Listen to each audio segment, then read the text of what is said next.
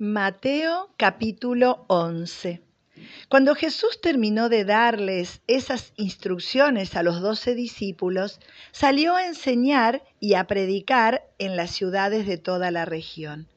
Juan el Bautista, quien estaba en prisión, oyó acerca de todas las cosas que hacía el Mesías. Entonces envió a sus discípulos para que le preguntaran a Jesús, ¿Eres tú el Mesías a quien hemos esperado o debemos seguir buscando a otro? Jesús les dijo, regresen a Juan y cuéntenle lo que han visto y oído. Los ciegos ven, los cojos caminan bien, los que tienen lepra son curados, los sordos oyen, los muertos resucitan y a los pobres se les predica la buena noticia y agregó, Dios bendice a los que no se apartan por causa de mí.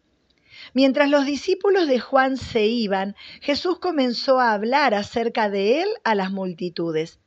¿A qué clase de hombre fueron a ver al desierto? ¿Acaso era una caña débil sacudida con la más leve brisa? ¿O esperaban ver a un hombre vestido con ropa costosa? No, la gente que usa ropa costosa vive en los palacios. ¿Buscaban a un profeta? Así es, y él es más que un profeta. Juan es el hombre al que se refieren las escrituras cuando dicen, Mira, envío a mi mensajero por anticipado, y él preparará el camino delante de ti. Les digo la verdad, de todos los que han vivido, nadie es superior a Juan el Bautista. Sin embargo, hasta la persona más insignificante en el reino del cielo es superior a él. Desde los días en que Juan el Bautista comenzó a predicar hasta ahora, el reino del cielo ha venido avanzando con fuerza y gente violenta lo está atacando. Pues antes de que viniera Juan, todos los profetas y la ley de Moisés anunciaban este tiempo. Y si ustedes están dispuestos a aceptar lo que les digo, Él es Elías, aquel que los profetas dijeron que vendría. El que tenga oídos para oír, que escuche y entienda. ¿Con qué puedo comparar a esta generación? Se parece a los niños que juegan en la plaza.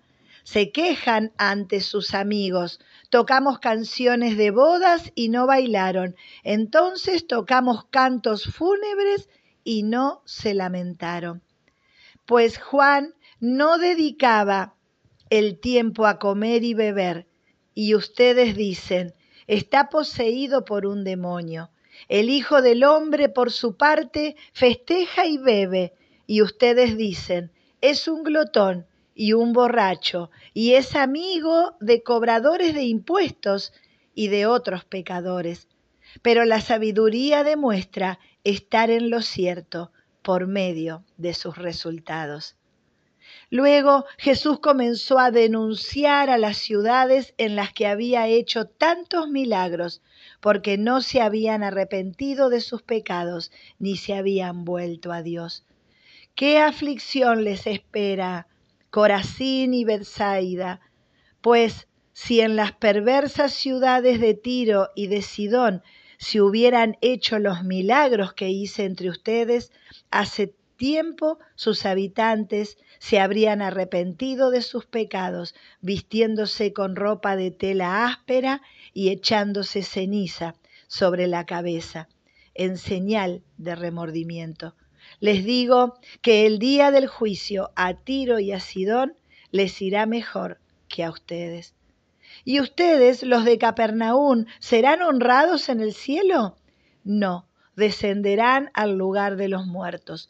Pues si hubiera hecho en la perversa ciudad de Sodoma los milagros que hice entre ustedes, la ciudad estaría aquí hasta el día de hoy. Les digo que el día del juicio aún a Sodoma le irá mejor que a ustedes. En esa ocasión Jesús hizo la siguiente oración.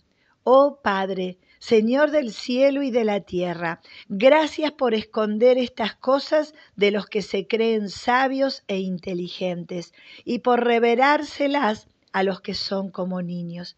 Sí, Padre, te agradó hacerlo de esta manera.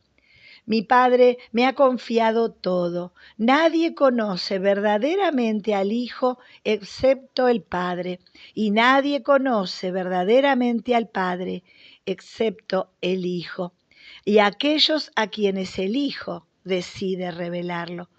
Luego dijo Jesús, vengan a mí todos los que están cansados y llevan cargas pesadas, y yo les daré descanso.